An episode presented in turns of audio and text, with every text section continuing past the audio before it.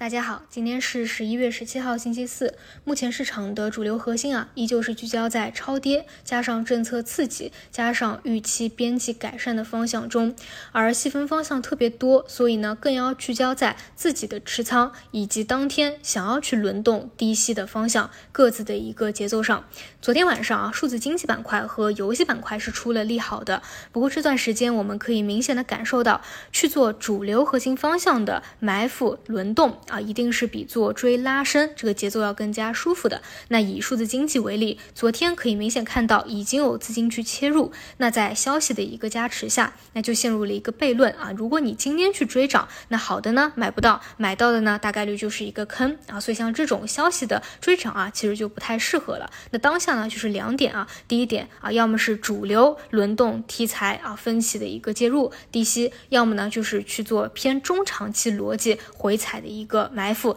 那第三个呢，就是本身啊自己的持仓是符合当下轮动的一个节奏的啊，也在趋势当中。比如说像大金融这种啊，就不用过于的去焦虑了，拿它一个趋势就好。那我们以几个方向举例啊，首先信创方向啊，信创方向呢，我们在上周五评的时候讲到啊，它在一个呃补跌以后是出现了资金一定的回流的，而在本周啊，虽然说信创这个方向啊，它的力度会比其他较弱一点，但是呢，也是啊在持续进行一个。修复的啊，信创这个方向呢，主要当下是个股的一个强弱分化啊，还是比较明显的。比如说像强势的啊，昨天的那个深桑达，对吧？还是能够去啊一个涨停板。但是前期的这个中军啊，相对会走的弱势一点。不过呢，你去做一个低吸啊，都是能够还有一个收益的啊，总归是比你去追涨打板啊，这个要好得多。那么像今天呢，你就可以去关注一下地产。昨天地产的走弱啊，很大程度是受到早上啊地港股地产。配债影响到了一个情绪，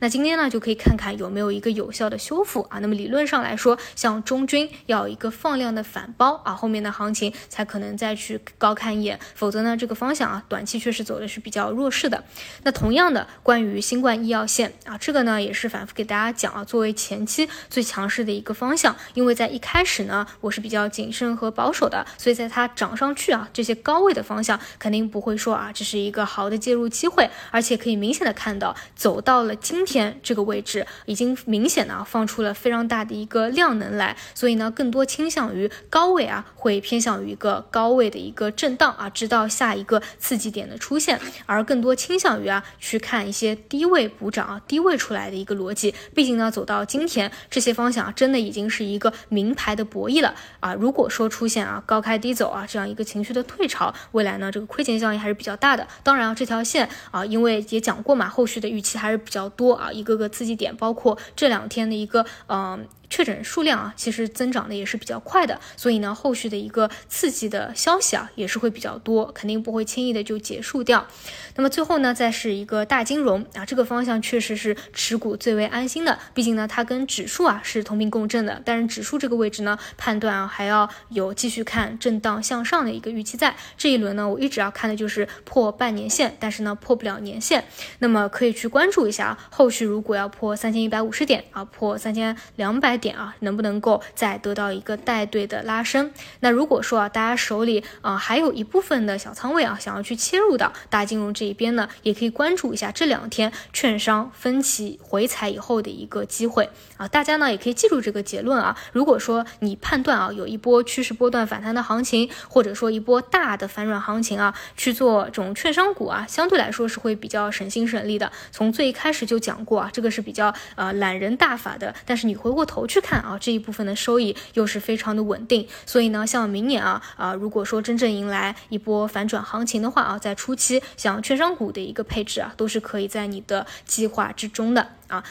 那么除此以外呢，再来讲一下啊，昨天那个一个热点问题吧，就是关于亿维锂能的董事长啊刘金成在高工锂电年会上啊说的话，他呢就是预期啊最晚到后年全产业链啊将会出现产能过剩啊，他这里讲的呢更多偏向于锂电的产业链啊，然后认为呢唯一不会出现过剩的是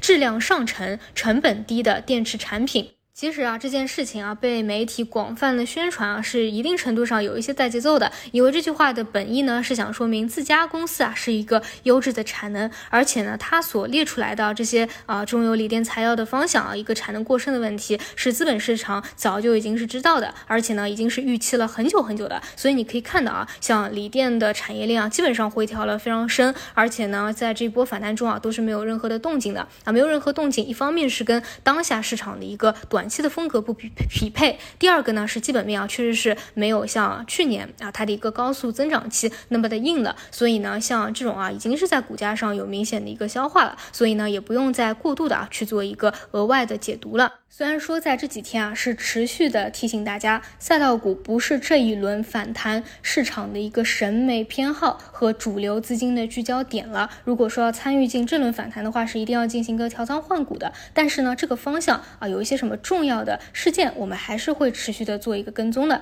毕竟呢，尤其是像一些新技术啊，渗透率非常低的，而景气度非常高的，包括说啊过去的一些啊未到明年的一个大厨啊、海风啊，他们增速在都是会持续的去看下。下去的啊，这是一个短期和中期风格审美的一个问题啊。那像比如说像昨天晚上啊，一些富合铜箔啊、钠离子电池具体一些公司啊，又发出了一些重要的公告啊。往往在初期呢，资本的端的一个投入啊也比较多，但是会有一些鱼龙混杂的情况啊。有些是 PPT 的企业，有些呢是实打实在干活的一个企业。但是啊，如果说啊赛道真的以后还会轮动到，或者说某一天啊资金风格偏好又去切换了的话，那我个人认为啊。啊，短期来说，这这几天啊比较活跃的那些新技术的方向啊，可能也是未来轮动的一个主流和核心嘛啊，所以在呃海归当中啊，其实也更能够帮我们筛选出，如果明年啊你还要聚焦这个方向，你可以去筛选出来哪些。比如说 PET 复合铜箔啊，HJT 钠电池，虽然呢短期啊这个方向不是市场的主流核心，